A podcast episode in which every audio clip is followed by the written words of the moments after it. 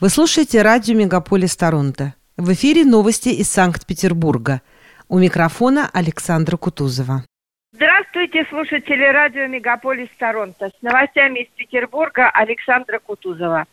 На этой неделе в городе зарегистрированы более 500 тысяч новых случаев коронавирусной инфекции. Летальность составляет 3,2%, и Петербург остается на втором месте в стране по числу умерших ковид-пациентов за сутки. В настоящий момент более 1 миллиона 129 тысяч горожан уже полностью привились от коронавируса. Пресс-служба администрации губернатора сообщила – что в текущем месяце в городе борется с пандемией 13 региональных и 8 федеральных медучреждений. Развернуты 8366 коек, из которых более 50% свободны. Коронавирус в этом году лишит горожан и гостей города традиционного волшебного осеннего праздника – закрытия петерговских фонтанов. Такое решение приняла администрация музея-заповедника – Организаторы сообщили, что не смогут обеспечить полную безопасность зрителей в условиях повторяющихся волн пандемии. Кроме того, сотрудники музея-заповедника Петергоф предупреждают петербуржцев о случаях мошенничества и просят их не приобретать фиктивные билеты на праздник на сторонних сайтах.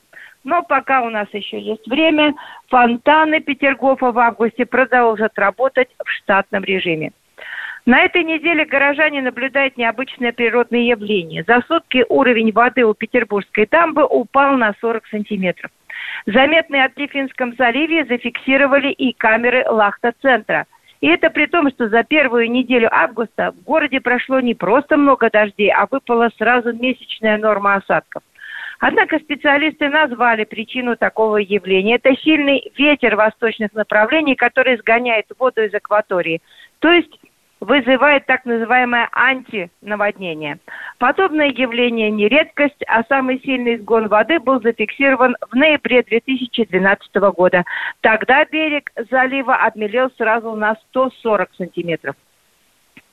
Губернатор Александр Беглов встретится с, со знаменитым джазменом Игорем Бутманом, чтобы утвердить концепцию развития Академии джаза. Замечу, что только в северной столице открыта собственная джазовая филармония, в которой регулярно проходят джазовые концерты и фестивали, в том числе ежегодный проект Игоря Бутмана «Триумф джаза». Академия джаза по плану Смольного должна занять новое здание на Боровой улице, а джазовое направление будет добавлено в официальную образовательную программу музучилища имени Мусорского. И еще немного новостей культуры. В Петеркирхе, в соборе Петра и Павла на Невском проспекте можно послушать 14 шедевров Моцарта, исполняют которые музыканты в сопровождении рояля, органа и струнных инструментов. В городе открыта новая необычная экскурсия на электросамокате от стрелки Васильевского острова до Аничкова моста. Участников моложе 14 лет на этой экскурсии должны обязательно сопровождать взрослые. Старейшая итальянская цирковая династия Тони, существующая более 150 лет, гастролирует в нашем городе. Акробаты, иллюзионисты и клоуны, а также слоны, тигры, змеи, крокодилы – верблюды и бизон, зебры, страусы и кенгуру будут выступать на арене цирка до 29 августа включительно. В Шереметьевском дворце сейчас проходит шестой международный этнический фестиваль музыки мира. Если вы когда-либо мечтали научиться играть на гуслях и балалайке, то это ваш фестиваль. Зрители смогут посетить мастер-классы, ознакомиться с уникальными коллекциями музыкальных инструментов, а также побывать на концерте мастеров этномузыки, таких как, например, группа «Намгар» с колоритной солисткой бурятского традиционного вокала «Намгар» Мхал Сарановой. И немного о планах на будущее. Смольный предполагает, что в течение 10 лет в Петербурге откроется 12 новых станций метрополитена.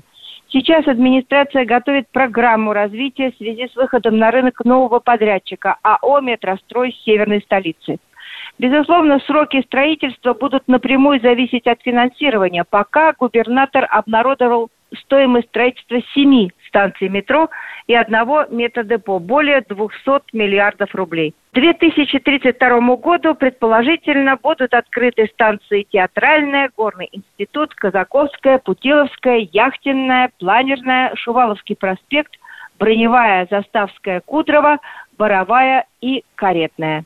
Вот и все новости на сегодня. С вами была Александра Кутузова.